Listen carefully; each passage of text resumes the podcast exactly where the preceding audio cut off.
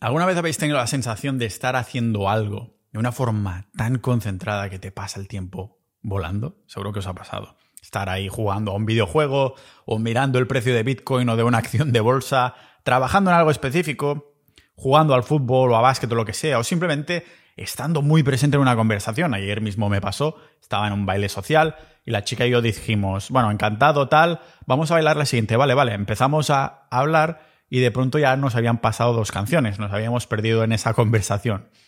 Son momentos en los que de pronto sales de tu trance dándote cuenta que han pasado tres horas cuando pensabas que solo llevabas 20 minutos. Eso es porque tu cerebro se ha puesto en estado de flow, en el llamado flow state, el simplemente estar en estado también se puede llamar. Estar en este estado es una de las sensaciones más maravillosas que hay, no solo por la combinación de ciertas hormonas muy específicas, de las que vamos a hablar también en el episodio de hoy, sino porque perderte en el tiempo puede ser incluso un indicador de que estás en el camino correcto hacia tu propósito de vida. Por esto, hoy vamos a describir ya no solo teóricamente, sino también pragmáticamente, la herramienta mental más potente que existe en el mundo de los artistas y los genios. Porque cuando estás en estado de flow, estás haciendo, no diciendo. No tienes por qué ser un profesional, aunque es verdad que hay distintos niveles mentales de esto, distintos estados de flow a los que podemos entrar. Como más profesional seas en algo, cuanto más proficiency, como dicen en inglés, haya, más adentro y más intenso es este estado. Pero lo bonito es que el flow está al alcance de cualquier persona. Cuanto más flow puedas dirigir a lo que te importa, sin necesidad, ya digo, de ser un profesional de esto, más irás aumentando el nivel de tu estado de flow y más irá aumentando el nivel de la habilidad. Recordemos, el éxito en cualquier área está 100% ligado con la cantidad de tu atención que puedas dirigir a esa área. O sea, si dominas tu atención, dominarás en esa área. O sea, no hay ningún secreto. Olvida el tiempo completamente. Esto que dicen, no, el tiempo es el mejor recurso. No, es la atención. La atención es más importante que el tiempo. Puedes tener todo el tiempo del mundo, pero sin una atención de hierro bien dirigida, es lo que llamaríamos simplemente perder el tiempo. Tienes el tiempo, pero no lo estás aprovechando. La atención es lo que nos está dirigiendo. Tendría que hacer camisetas de merchandising que ponga atención mejor que tiempo o algo así, ¿no? Ah, con el símbolo del más. Atención más importante que tiempo. Buah, super ideas. Vamos a hacer una línea de merch de este tipo de camisetas motivantes que sean así bordadas o como esta de aquí que tengo porque mola más y además está como, no sé, palpable, palpable, como el flow al fin y al cabo.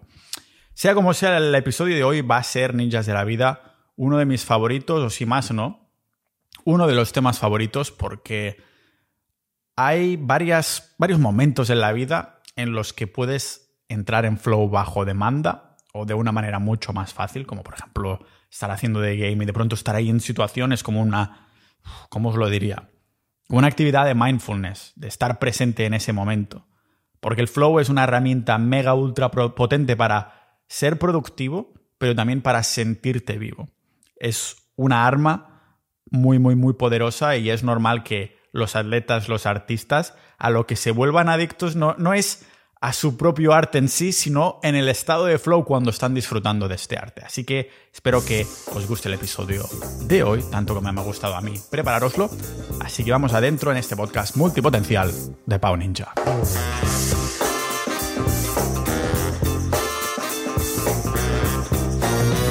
Antes de empezar, como siempre, tengo que agradecer a todos los miembros de Sociedad.ninja. Si quieres formar parte de una comunidad en la que se habla no solo de fraude, de productividad, de desarrollo personal, sino también de Bitcoin, de negocios online, de autosuficiencia, de soberanía.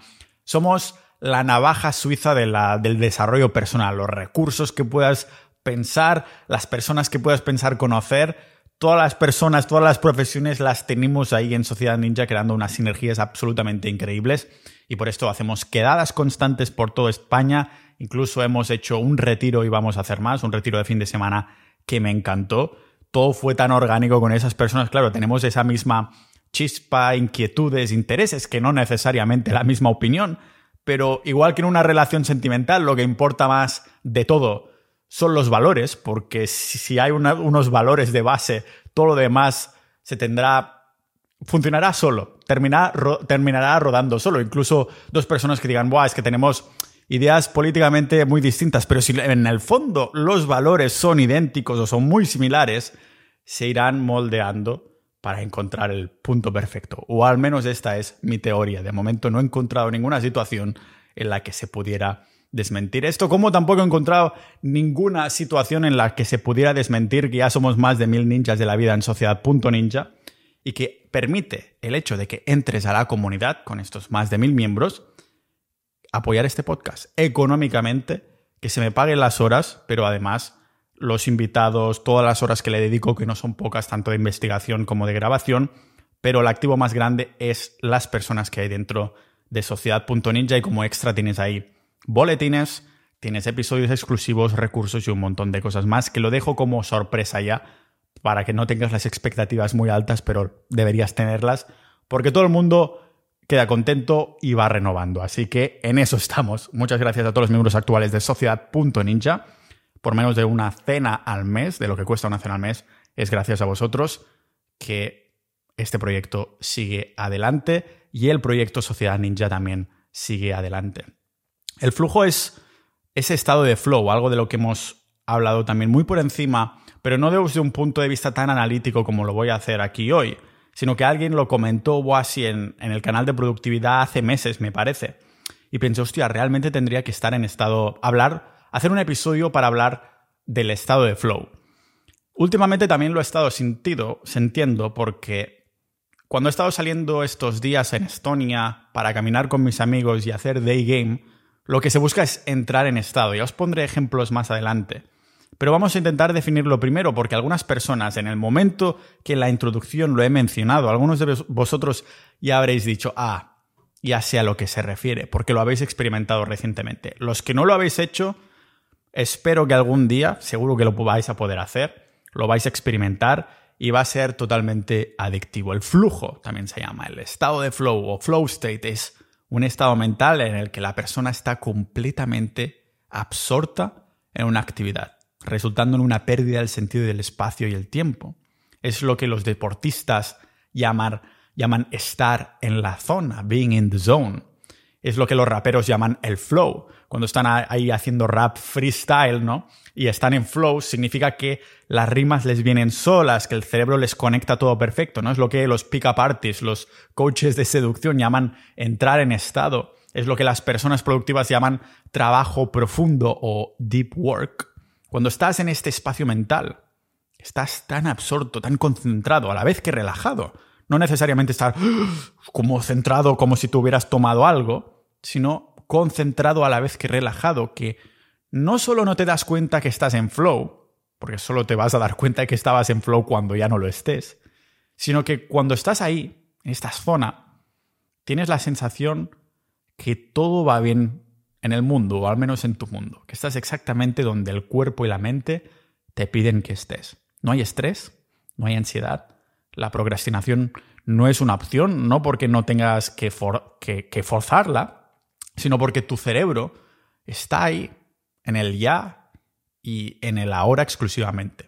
Estar en estado de flow significa estar relajado, pero con un control total de la situación, pensando menos pero haciendo más. Lo bonito del estado de flow es que la madre naturaleza ha creado unos circuitos neuronales de nuestras cabezas, que como digo veremos en un rato cuando nos pongamos más técnicos después de decir algunos ejemplos, pero esos circuitos neuronales de nuestra mente son increíblemente genéricos. Esto significa que podemos experimentar esta sensación y otras que requieran de cierto cóctel, cierta combinación de hormonas, de muchas maneras distintas. Bailando, programando, hablando con una o varias personas de algo interesante, ah, tocando instrumentos, artes marciales, escribiendo, mm, en la bolsa, lo que sea. Realmente, el ejemplo que la mayoría de hombres ha vivido, porque tenemos más tendencias adictivas que las mujeres, así es el cerebro masculino, por suerte y por desgracia, por suerte en algunas cosas y por desgracia con otras, es que muchos hombres habéis vivido sobre todo en vuestra adolescencia, ahora también, porque incluso se paga ahora, pero es jugando videojuegos. Ponerte a jugar 20 minutos en esa consola en el ordenador y cuando te das cuenta, bueno, te has dicho a ti mismo que estabas 20 minutos, cuando te das cuenta han pasado 12 horas y dices, hostia, me he saltado las comidas y ni siquiera he bebido agua ni tampoco he ido al baño. A mí me había pasado, por ejemplo, con 13 años jugando al Java Hotel o con 18 jugando al Lineage 2, que me podía pasar horas subiendo de nivel a mi orco o a mi elfo oscuro o a mi nano o algo así. Y de pronto, coño, se me ha ido un día entero. Quizás también lo has vivido jugando algún deporte, ¿no? Seguramente todos de pequeños entrábamos mucho más a menudo en este estado, jugando fuera con los amigos en esos días de verano, sin escuela, hasta que se leía tu madre o tu padre a decirte que era hora de cenar. Ni siquiera te habías dado cuenta y ya era oscuro. en el anime sobre fútbol no Oliver y Benji, sino uno nuevo que se llama Blue Lock, precisamente hablan del flow state, de este estado. Y lo describen, yo diría que psicológicamente está muy bien descrito, es descrito a la perfección. Los personajes entran en un estado de tal concentración cuando están en la cancha, que a veces hacen pases o movimientos con la pelota que los hacen sorprender a ellos mismos, porque son se sienten como un todo, el mundo, la pelota, ellos son, son un solo, ¿no? Aunque ponga el ejemplo del anime, es un estado mental muy real y al igual que en este caso, cuanto más habilidad tengas en la tarea, más adentro de este flow entras. Cuanto más retos haya, más éxtasis sentimos. Por esto hay una especie de mini flow también que experimentamos cuando estamos pasivos mirando una serie. Ah, si esto realmente te da un gustirrín de estar mirando en el cine o mirando una serie o una película en casa, imaginaros el estado de flow de los artistas. Porque como digo, es importante remarcar los cambios en intensidad. Ya que estoy con, las analogías un poco de los animes, también en Demon Slayer, el Kimetsu no Yaiba, que es un anime muy recomendado. Había una escena, sin hacer mucho spoiler, que el, el herrero, el que le forja la espada del protagonista, está tan, tan, tan, tan y tan concentrado con su arte, que un enemigo le ataca un par de veces por detrás, pero el herrero ni se inmuta por su estado de concentración. Le empieza a caer sangre y el tío está ahí con la espada. Increíble, qué espada, no sé qué. O sea, el herrero este no es un tío especialmente fuerte, es solo un tío especialmente concentrado. El enemigo hasta dice, lo podría matar ahora mismo, pero sería demasiado fácil. Lo único que quiero es quebrar esta conexión, esta concentración con su trabajo que me da tanta envidia porque yo en la vida he estado tan concentrado. Por esto el estado de flow es muy buscado cuando queremos ser productivos, porque significará no solo que estamos disfrutando lo que estamos haciendo, sino que supone un reto personal y que estamos entre comillas, unidos en ese trabajo, como si fuéramos uno. ¿no? El herrero siente que las herramientas y la espada son uno solo con su cuerpo, como si, como si, fuera una extremidad más. El carpintero siente que el martillo es una extensión más de su cuerpo. El escritor siente que él es las palabras, sin exagerar. Pero no solo productividad, lo que los gurús de desarrollo personal llaman deep work o trabajo profundo, es cualquier disciplina en la que estemos totalmente presentes. ¿Alguna vez has conocido a la persona más social del mundo en una fiesta o un evento, una persona que dices, guau, es el amo de la fiesta, está ahí haciendo reír a todo el mundo, le habla a todo el mundo, desconocidos, conocidos, es el puto amo, pero después te lo encuentras otro día en la calle y parece alguien totalmente distinto, casi como si de pronto se haya vuelto un introvertido. Dices, en la fiesta era el tío más extrovertido que he conocido jamás. Ojalá hubiera sido él en algún momento en mi vida. Pero ahora me lo encuentro y parece que sea un introvertido. Lo más probable no es que estuviera drogado cuando lo conociste, sino que esta persona estaba en estado. Cuando interactuamos con varias personas, nuestro cerebro entra en modo socialización, entra en una especie de flow social en el que parece que las bromas salen solas. Te pierdes en las conversaciones escuchando ahí proactivamente, estás con visión túnel, conectando pensamientos que relacionas de forma fluida en la conversación. Estás en flow social, en el presente, sin miedo a ser juzgado, con coraje para decir lo que quieras y hacer el ridículo si te da la gana, incluso te da igual. Lo que hay en tu alrededor simplemente desaparece y eres el alma de la fiesta, o al menos lo eres en tu cabeza. Es por esto que para muchos ligar es tan adictivo. No por los resultados que obtienen, sino por el estado de flow que obtienes que es muy potente, porque sientes que hay cierto riesgo. Porque se entra en ese estado, en ese flow social, hablando con desconocidas. Fue gracias a practicar The Game, el arte de ligar en la calle, del que hablo a fondo en el episodio 256, que entendí por qué a los coaches de seducción se les llama pick-up artists, artistas de la seducción. Uno de ellos, Tom Torero, decía que hacía Day Game como terapia, como mindfulness, al menos antes de sacarse la vida después de que los medios tradicionales salieran en masa a criticarlo y a sus métodos y no pudiera hacerlo más. Igual que un músico o un artesano que entra en flow state con su oficio, cuando entras a una chica que te gusta, ya sea en frío, que no, porque no la conoces en la calle, como en caliente, porque ya la conoces un poquito, es imposible hacer una entrada así una desconocida y no entrar en estado. Todo lo que hay a tu alrededor desaparece, la mente se pone en el momento presente y tu visión está en modo túnel, solo puedes pensar en esa interacción. Cuando no estás en estado, esos miedos, los miedos que tienen las excusas que te pones para no entrarle, que hace calor, que estoy sudado, que no, que va con su amiga, que me escucharán, que no sé qué, todos esos miedos desaparecen. Te salen mil excusas para no decirle nada a la desconocida cuando no estás en estados. Pero en el momento de decir hola, cuando ya vas a decirle algo, la mente se pone ahí al 100%. Si has podido trampear estas excusas, si has podido decirte a ti mismo, siento todo eso, voy a hacerlo igualmente porque sé que voy a entrar en estado. En el mundo del ligoteo, cuando alguien va a hacer sesiones de sargeo en la calle, pues terminas lo que en este mundo se conoce como entrando en estado. Que al final no es otra cosa que entrar en flow es cuando sientes que el mundo está a tus pies, el miedo que sentías inicialmente ha desaparecido, todas estas excusas se desvanecen y ahora sientes que puedes hacerle mil comentarios a todo Dios y entrarle a mil tías que el rechazo no te va a afectar en absoluto, o al menos lo hará menos. Muchos de los que hemos hecho Day Game, antes de entrar, intentamos entrar en estado como, como calentamiento, para llamarlo así. Queremos entrar en estado, estar en flow, haciendo comentarios a todos los desconocidos. Esta semana pasada decíamos, me gusta tu chaqueta, te queda genial este vestido, mi padre me pegaba con unos, zapatos como esto. Aquí sentado parece que, niño, parece que estés esperando subir el precio de Bitcoin con esta americana que llevas, ¿no? Se busca entrar en estado de flow para que tu mente empiece a liberarse de ser juzgada, consiguiendo una disolución temporal del ego, aunque bueno, por muchos comentarios que puedas hacer a desconocidos, en verdad, a la hora de entrar, puedes hacerlo así gradualmente con estos comentarios, pero lo que también se acostumbra a hacer, vamos a hacer de game. Y en vez de entrar en estado gradualmente con comentarios de desconocidos mientras vais caminando con tus amigos, lo que haces es ir a entrar directamente a una desconocida, asumiendo que no estás en estado y asumiendo que la interacción muy probablemente será un petardo, será pésima, será una mierda, pero que cuando salgas de esa primera interacción, como el riesgo asumido ya es más grande, estarás en un flow más profundo. Que no si hubieras empezado el día haciendo comentarios a las viejas y a la gente que está sentada en el parque, sino que dices, voy a hacer de game, voy a entrar en estado directo, me la suda todo, sé que tengo muchos miedos y muchas excusas, pero voy a entrar directamente y ya está, me la suda.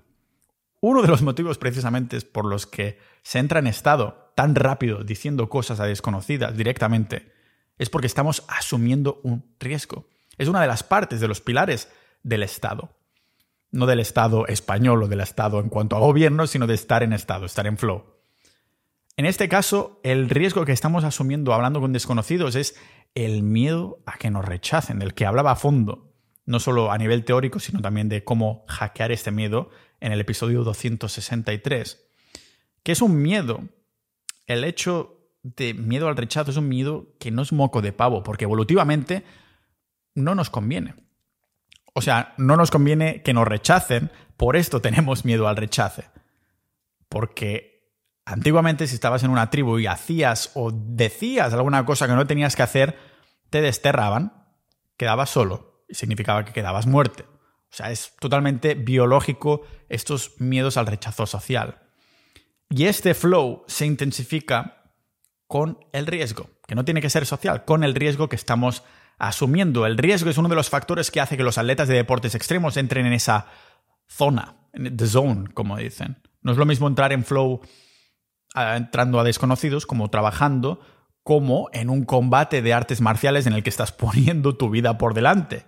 Uno de los motivos por los que hace que el flow sea tan adictivo, porque se intensifica a medida que intensificamos el riesgo. Por esto Goku entra en ultra instinto cuando está luchando, luchando contra Jiren, ¿vale? El tío está en peligro, hay un riesgo que lo hace concentrarse a tope, su cuerpo sabe que si no lo hace, si no se concentra, algo puede ir muy, pero que muy mal. Y en el mundo real, eso podemos extrapolarlo a los que hacen surf, snowboarding, esquí, escalada, que aunque se intente hacer bajo, bajo cierta seguridad, siempre hay un riesgo subyacente. En los casos donde hay riesgo, no solo se entra en estado de flow más rápido, sino que también a más intensidad. El grado de concentración es más intenso, el efecto túnel es más intenso, llegando a un punto mm, hipnótico y meditativo. Por esto los atletas hablan tanto de estar en la zona y tienen sus rituales para adentrarse en the zone, being in the zone, en este flow.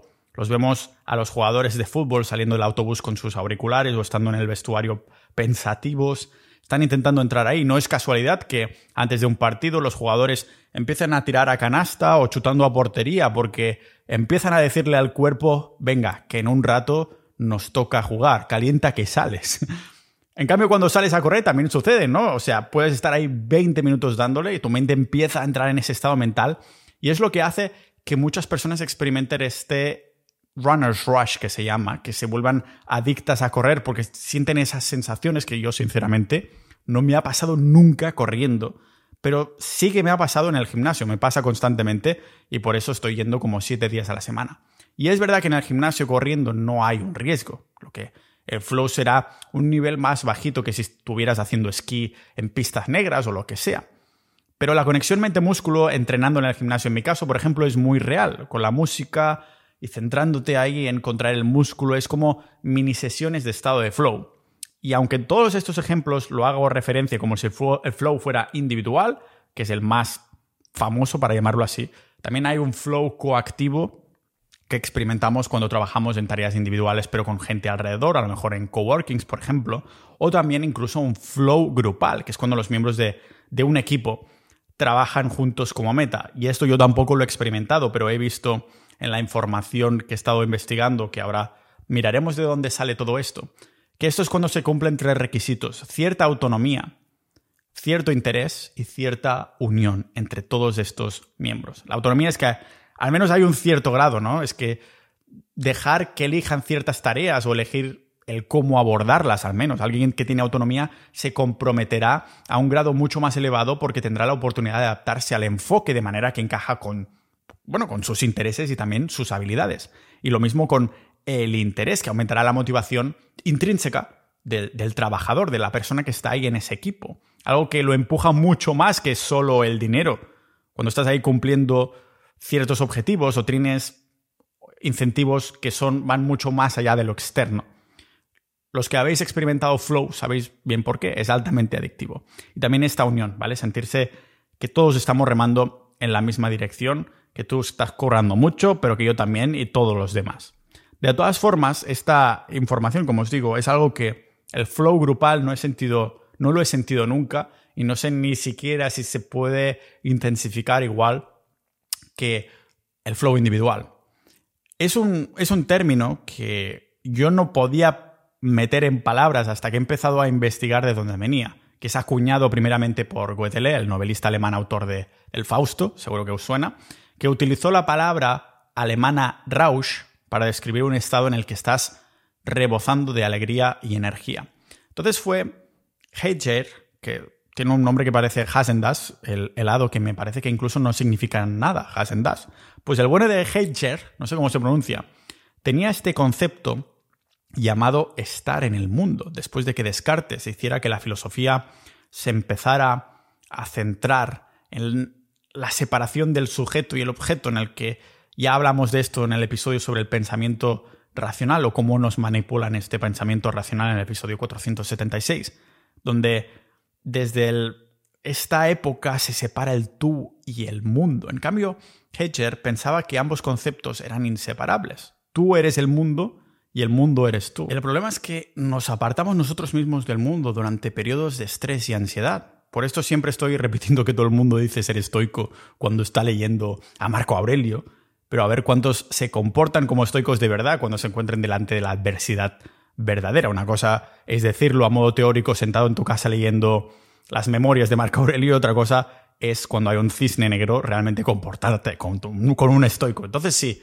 que tienes que demostrar serlo. Pero si Marco Aurelio y Seneca son las referencias estoica, es el psicólogo Mihaly Csikszentmihalyi. Y voy a hacer una pausa dramática para que asimiléis lo bien pronunciado que está este nombre rarísimo, Csikszentmihalyi. Es un nombre porque el profesor era americano-húngaro, que por cierto moría hace un par de años. Csikszentmihalyi. Trago dramático para que interiorices el nombre. Es a este señor a quien se le atribuye desarrollar el concepto de estado de flow, como lo conocemos en los años 70. Podríamos llamarlo el padrino del flow, gracias a darnos contextualización de este estado mental en su libro Fluir, una psicología de la felicidad. Este psicólogo estaba muy interesado en el sentido de la vida y estos senderos pues lo terminaron llevando alrededor del mundo, eh, ahí preguntando a personas qué les hacía sentir bien en la vida.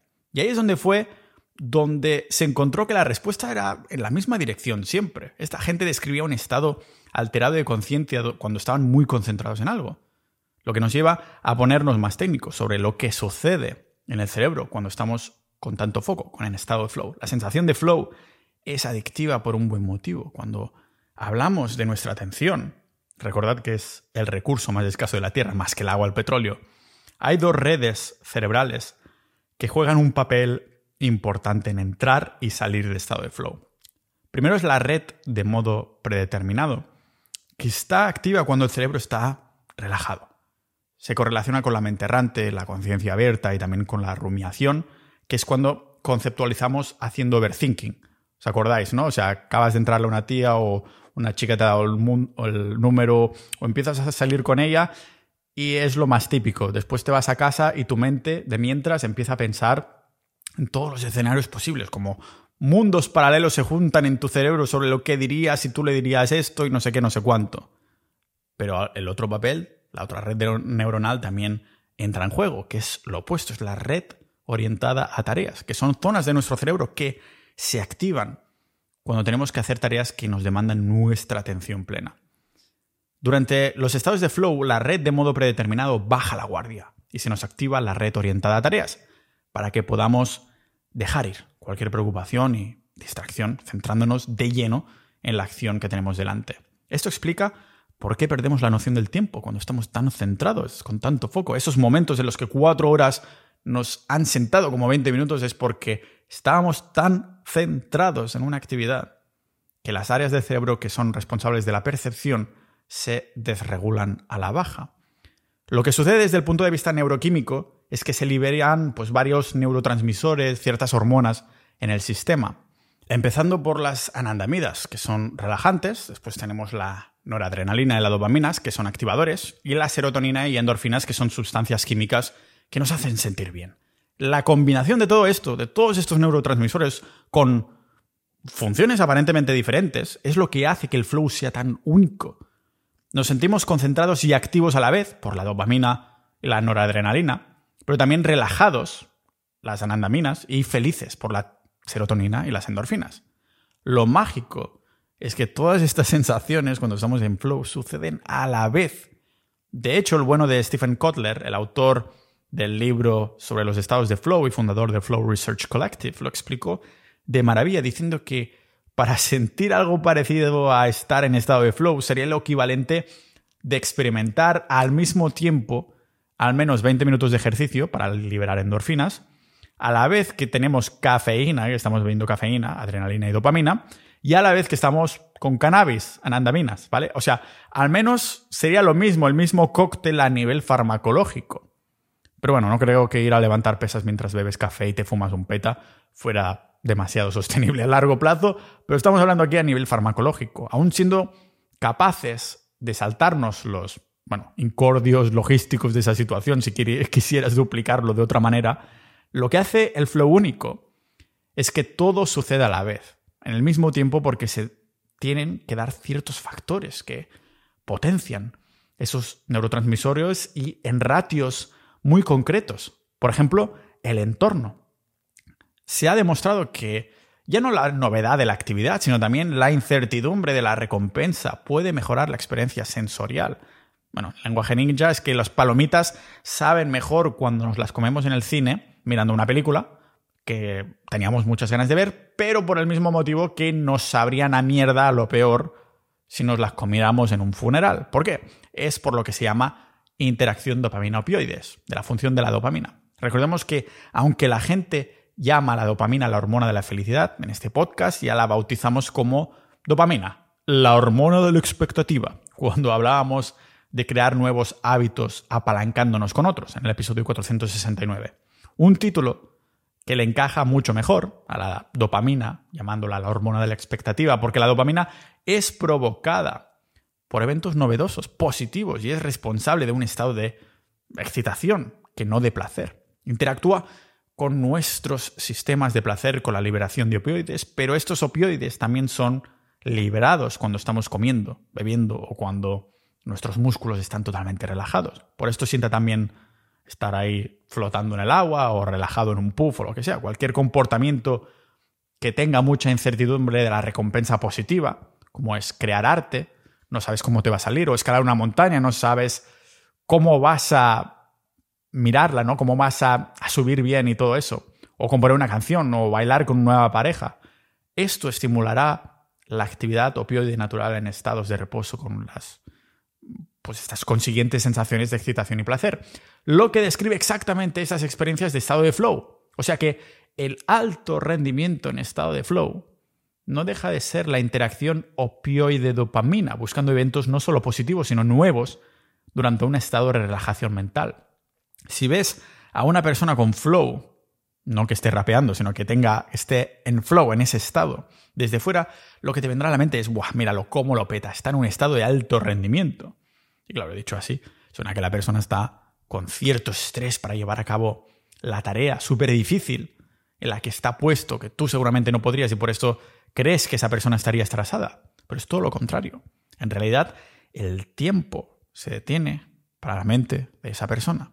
Solo puede pensar en lo que está haciendo. Su mente está relajada. El cerebro entra en una especie de corriente, como en un río con agua que fluye. Tu mente también está fluyendo. No puedes entrar en flow con ansiedad. Necesitamos estar ahí, en el presente. A medida que la liberación de dopamina aumenta con la dificultad de la actividad, también lo hará la satisfacción de la experiencia. Es decir, que el placer y la efervescencia, para llamarlo así, de la experiencia van de la mano, van acompañados de la importancia y la dificultad de la acción. Un escalador que está arriesgando su vida escalando solo escalando solo no que no haya nadie, sino que lo está haciendo sin cuerda. Tendría un flow y una experiencia mucho más intensa que si estuviera sujetado a una cuerda que amortiguaría la caída si fallara. Hay un vídeo, de hecho, de un tío grabando su escalada y de pronto se para, se fija atrás y, y le pasa a un tío sin cuerda, totalmente en silencio, que está, el pavo este está escalando la montaña sin cuerdas y el tío que está grabando se queda el rollo, hostia, que si algo va mal, seré yo el culpable de que el tío se caiga y se mata. Pero es increíble, está totalmente en silencio. Es adelantado por este escalador sin cuerdas, sin dar, decirse ni siquiera una palabra el uno con el otro. Ese escalador seguramente está en un estado mental a otro nivel y apenas se entera que hay otro hombre ahí. Os voy a poner en las notas del episodio este vídeo, ¿vale? A un estado de flow más intenso y avanzado que el escalador que va con cuerda por esta respuesta de dopamina opioides. Y aunque podemos aprender a entrar en flow más rápido, no hace falta ir a escalar sin cuerda, ¿vale? No es un espacio mental al que puedas entrar tan fácilmente bajo demanda. O sea, como más intenso este flow, más difícil es entrar en él. Cuanto más te retes con la tarea y cuanto más intenso busques el estado de flow, más difícil será de alcanzar. Por estos momentos en los que estar en estado o buscar el flow activamente es particularmente común en las esferas artísticas y creativas. Los artistas y gente productiva busca el máximo rendimiento creando nuevas ideas, imágenes, sentimientos y, palabras que fluyan sin igual. El trabajo, la acción o el proyecto coge momentum, impulso en sí mismo y todo viene rodado cuando estás en flow, estás creando. digo rodado porque este momentum, este impulso, siempre lo estamos representando como una bola de nieve que se va haciendo cada vez más grande y a la vez va yendo cada vez a más velocidad. Ahora entenderéis por qué quien ha experimentado el flow sabe que es una experiencia potentísima, casi psicodélica. Entrar en estado nos lleva a unos sentimientos de satisfacción casi tan fuertes como mis bíceps. y es normal entonces ver a artistas que en su búsqueda del estado de flow deciden hacer grandes sacrificios en otras áreas. Por ejemplo, ponerse en ridículo a propósito, drogarse o tener rituales locos. Y lo entiendo porque llena de frustración no ser capaces de entrar en flow state cuando queremos hacerlo. Es como si tenemos una experiencia maravillosa haciendo X y cuando vuelves a hacerlo ya tienes las expectativas súper elevadas y te es imposible recrear de nuevo esas sensaciones. El padrino del flow, el bueno de Chicks en Mihai, identificaba las características de este estado de una manera muy clara y muy marcada. En cada paso que damos en la vida hay metas. Ese sería el primer paso. Hay metas, hay objetivos muy claros a los que podemos apuntar para mejorar. El problema es que a veces son difíciles de distinguir. El flow sabemos qué queremos cuando estamos en flow. Lo que intentamos conseguir hacer con nuestras acciones de pronto da una sensación de propósito y significado vital, algo de lo que hablaba Víctor Franklin, de que hablamos a fondo en el episodio 310, cuando hablábamos de este psiquiatra en los distintos campos de concentración nazi que vivió y vio la importancia del propósito de vida para, para la vida, para vivir, ¿no? Pero ¿sabéis lo mágico de todos los objetivos que nos proponemos? Que aunque los objetivos sean muy a largo plazo, a años, a décadas vista, en flow, cuando estamos en estado de flow, hay feedback en cada paso que damos, en cada acción hay retrospección. Haces algo y sabes si estás por el camino correcto o no. Si tu objetivo a 20 años es tener una casa o generar cientos de miles de euros al mes, pues claro que queda muy lejos, pero en el fondo ya sabes lo que tienes que estar haciendo hoy, esta semana, este mes, este año, ahora. Incluso lo que no deberías estar haciendo también. Estando en estado, en estado de flow, no solo sabes lo que estás intentando conseguir, sino que también eres consciente de lo bien que lo estás haciendo en ese momento. Esto hace que sea mucho más fácil pivotar, ajustar el rendimiento. Ajá, pero esto también significa que por definición el estado de flow solo sucede cuando estás desempeñando correctamente esa acción. Nadie está en flow cuando está frustrado. Si el reto es demasiado difícil, nos frustramos. Pero si por el contrario es demasiado fácil, entonces nos aburrimos. Para entrar en estado de flow tiene que haber un balance entre el reto y nuestra habilidad en esa tarea. Estar en estado sucede en esta intersección, en un punto de casi ansiedad y casi aburrimiento, cuando el reto es grande, pero no lo suficiente como para que no podamos luchar con nuestras habilidades. La acción y la conciencia ahí, en estado de flow, se fusionan. ¿Por qué? Porque nos supone un desafío personal haciéndonos que necesitemos perfeccionar un poquito más nuestras habilidades actuales. Subirlas un poquito de nivel gracias al reto que nos supone que no es demasiado reto, es el reto suficiente. Al lado opuesto, pues sería tener un montón de ansiedad por saber que no tienes el nivel de atacar esa tarea. O aburrimiento absoluto también en el otro lado de la balanza. Esa sensación de estar físicamente en un sitio, pero con nuestra mente en otro lugar. Cuando hay un reto, tu mente no puede ir a este otro lugar, no puede ir en piloto automático, tiene que estar centrado. En cambio, en flow, estamos 100% centrados en lo que hacemos en ese momento. Por esto yo digo que es el pináculo del mindfulness. Si la acción es poco demandante y el nivel de habilidad que tienes es alto, hay relajación. Si la tarea es poco demandante y tu nivel de habilidad es bajo, hay apatía. Si la tarea es muy demandante y tu nivel de habilidad es bajo, entonces hay ansiedad. Y si la tarea es muy demandante y tu nivel de habilidad también es alto, entonces estás en estado de flow. Todos pueden entrar ahí en ese estado, si la dificultad de la acción es ajustada. Es decir, que a más difícil el reto, más alta tiene que ser nuestra habilidad, más intenso será el estado de flow que vamos a experimentar. En ese espacio mental no hay distracciones, ¿vale? En nuestra conciencia. Y al no estar distraídos por preocupaciones o preguntándonos cuál acción deberíamos anteponer, cuál es la más prioritaria, es entonces cuando somos libres de permitirnos estar totalmente absortos en lo que estamos haciendo. Porque la preocupación al fallo, a fracasar, desaparece. Un enfoque de atención único significa que no estamos juzgando nuestro rendimiento ni preocupándonos de qué sale o no podría salir mal. Precisamente porque en este estado de flow la inseguridad desaparece por completo, sabes que estás haciendo lo que deberías hacer.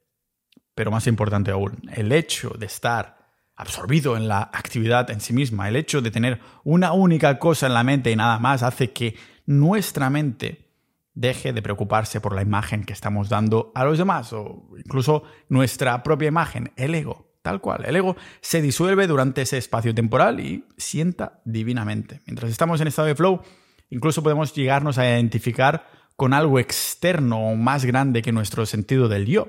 Un pintor puede llegar a sentir que él es el cuadro o el pincel, ¿no? Un escritor puede llegar a sentir que él es las teclas o las palabras.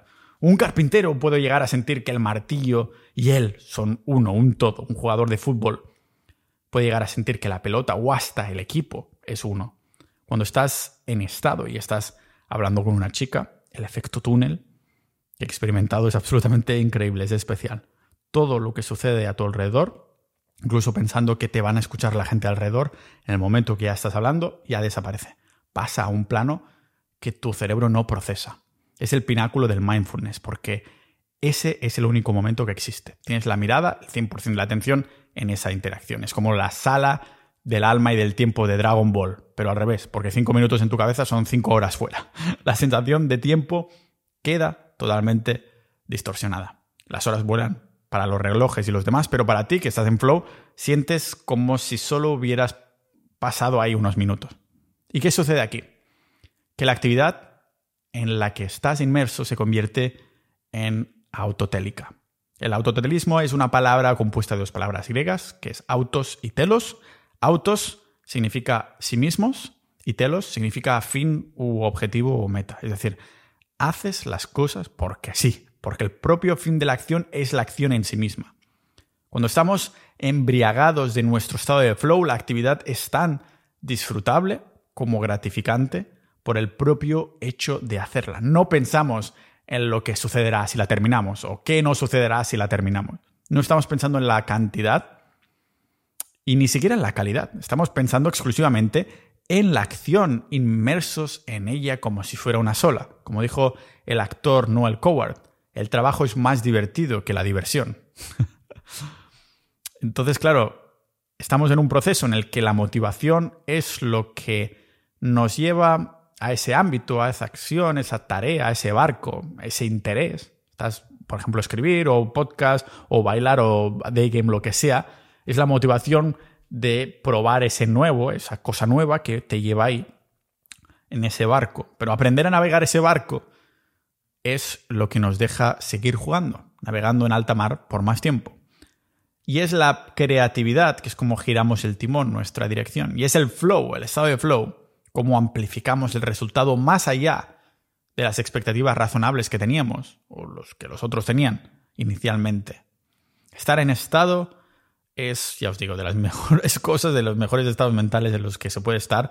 Por esto voy a ir a un paso más allá y decir, sugerir, que estar en un estado de flow con ciertas acciones y tareas constante puede ser un buen indicador para saber qué queremos hacer en la vida, para ayudarnos a encontrar ese propósito del que tanto hablo en el podcast. ¿No sabes qué hacer con tu vida? Piensa en esas veces en las que experimentaste el estado de flow. Que no lo has experimentado nunca. Haz mil cosas durante periodos cortos de tiempo y lo suficiente para probar si puedes entrar en un estado similar a este. Y cuánto tiempo lo puedes sostener. Hay unos libros muy interesantes que os dejo en las notas del episodio, pero creo que requeriría otro episodio en el que voy a hablar de cómo forzar o cómo entrar en este estado de flow un poco bajo demanda para llegar a este cóctel de hormonas, ¿no? Si del mismo modo que las redes sociales nos hackean las hormonas, la dopamina y todo el rollo, pues estoy seguro que nosotros también podemos hackear el estado de flow para contrarrestar esto y para ser más productivos o estar en esa zona y sentirnos más felices, porque es para mí uno de los pilares más importantes en cuanto a herramientas para tener un estilo de vida, que como digo, la felicidad es el subproducto del estilo de vida que tienes. Imagínate un estilo de vida con flow constante. Increíble. Es ni drogado, lógicamente. Así que nada, espero que os haya gustado este episodio. He puesto bastantes ejemplos, pero también nos hemos puesto técnicos. Más adelante sacaré otro precisamente sobre esto, sobre forzar un poquito según la evidencia que pueda haber por ahí o la experiencia propia incluso del estado de flow. Yo entro en estado de flow haciendo day game, en el gimnasio, pero también preparando guiones para el podcast, no siempre, pero mm, más a menudo que no, y también grabando. De hecho, incluso he encontrado que puede haber diferencias sustanciales cuando grabo los episodios y los grabo del tirón siempre. El principio con a partir de la mitad. En a partir de la mitad, mi, mi, flow hablando es mucho mejor que al principio, si os habéis dado cuenta. Y eso es porque el cerebro se ha puesto ahí es uno de los primeros indicadores y una de las cosas que vamos a mencionar en el próximo episodio sobre Flow, y es que el Flow no es un interruptor de la luz que enciendas y apagas, sino que es de estas ruedecitas de la luz que se va intensificando o vas, vas subiendo poco a poco o vas bajando. No es interrupción de apagado abierto, sino de más, menos. ¿De acuerdo? Eso es como tenemos que empezar a pensar en cuanto a Flow. Así que muchas gracias por haber escuchado hasta aquí, muchas gracias a todos los miembros de Sociedad.ninja. Acordaros por menos de lo que cuesta una cena al mes, uniros a los más de mil ninjas de la vida y como siempre nos vemos en el próximo episodio de este podcast multipotencial de Pau Ninja.